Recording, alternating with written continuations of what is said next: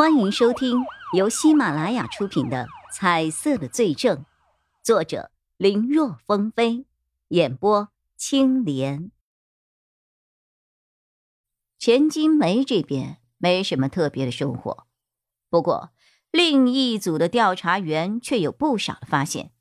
新泉这个人是一个地地道道的黑心商人，他给多家食品厂提供的原材料，诸如。面粉、米线、面条一类的东西里，都添加了各种严重超标的添加剂，完全是违规操作。而这个人早年间就因此被拘留过，还吊销过营业资格证。钱金国那边，二十多年前就多次因为违反食品安全被查封过。这次在案发的前几天。有不少人吃了他生产的奶粉后，出现过严重不良的反应，也有儿童家长来闹过，但却被钱金国让保安给驱散了。即便有个别刺儿头，最后也是花了点钱给摆平了。至于债务方面，暂时没有发现二人有这样的情况。不过，经侦的人查到二人都有做假账的情况。并且利用偷税漏税所赚来的钱财，购买了不少的房产，还在外面包养了女人。新泉那边还好，资产查封起来比较容易，可钱金国这边就比较麻烦了。他和妻子钱金梅早年就离了婚，并且因为钱金国是婚内出轨，最后是净身出户。这个按照相关的规定，已经完成了财产的切割。那从法律上讲，两个人已经没有任何关系了。可以就是利用这种方式，钱金国已经将他名下的大部分财产合理合法的归属于孩子和妻子名下了。现在所能依法查抄的，不过是他资产总额的五分之一而已。混蛋！曹永浩一巴掌拍在了面前的桌上，把水杯都震掉了。他气愤，两人离婚的年头太早，而钱金国这一手又玩得太溜，完全是钻了当时法律的空子。不过，让曹永浩更恼火的是，完全没有找到杀害二人的任何线索。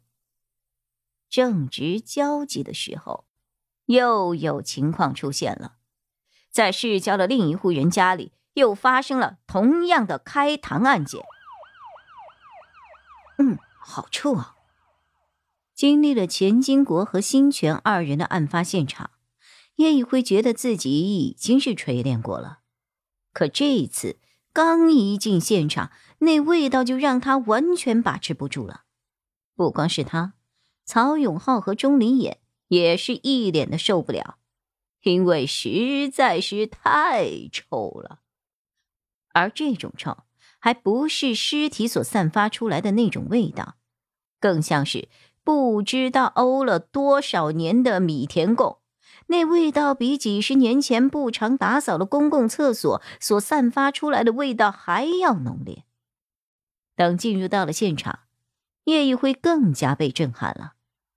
一进院子，路两侧。整齐的摆放着一个个装满黑色液体的大铁桶，那疑似米田共的味道，都是出自于这些铁桶内。此刻，铁桶内正浸满了白色的块状物体，一时间，叶一辉没有认出来是什么。不过，在看铁桶前的地上那堆满了的黑漆漆块状物，他想起来了。这不是街上卖的臭豆腐吗？他再往前走，还能看到一口大缸，旁边摆放着很多瓶的敌敌畏，缸里是爬满了苍蝇的腐肉，而缸外面的地上摆放的应该是刚做好的香肠。叶一辉完全没有想到现场会看到这些东西，一种强烈的恶心感弄得他难受之极。当走到屋里案发现场的时候，又是一股血腥的味道扑面而来。叶一辉却发现，这本来同样令人作呕的味道，却远比外面让他好受了不少。这一次的死者名叫冷星星，经过简单的调查，确认了他就是这家地下作坊的老板。他和钱金国与星泉的情况完全一样，墙面上留下了四个字：“欠债还钱”。死因同样是被不明物体捶打头部致死，心脏也被取出塞入了口中。不过，他与前面两名死者不同的是，这个心脏是黑色的。高法医鉴定过了，这和门口铁桶里的黑色液体是一种。从屋外到死者身前的地上，也同样发现了滴落的血迹和黑色的液体。也就是说，凶手在取出心脏之后，曾经特意把心脏拿到了外面满是黑色臭水的铁桶里蘸了蘸，然后转身回来，将心脏又塞入了死者的口中。黑水，心脏，凶手的这个举动。勾起了叶一辉的好奇，他嘴里不停的念叨这两个字，总觉得或许有什么重要的事情被自己遗漏了。看来凶手的目标极有可能都是这些不法商贩呢。曹永浩突然开了口：“挖出心脏塞入他们的嘴里，有可能是凶手想让这些人自食恶果的意思吧？”哎，不是有个词儿？叫黑心商人吗？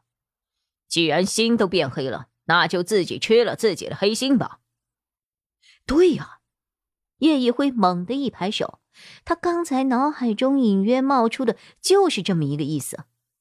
曹永浩笑了笑，随即脸色冷峻道：“如果按照这个推测，那‘欠债还钱’四个字，就是凶手为了扰乱我们的调查思路所准备的了。”凶手和死者之间并没有金钱上的冲突。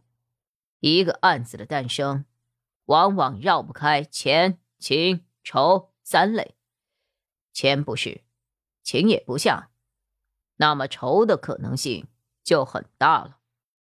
凶手其家人或者亲戚极有可能是吃了这些人生产的东西，出了什么问题。凶手这是来复仇的。本集播讲完毕，感谢收听，更多精彩内容，请在喜马拉雅搜索“青莲嘚不嘚”。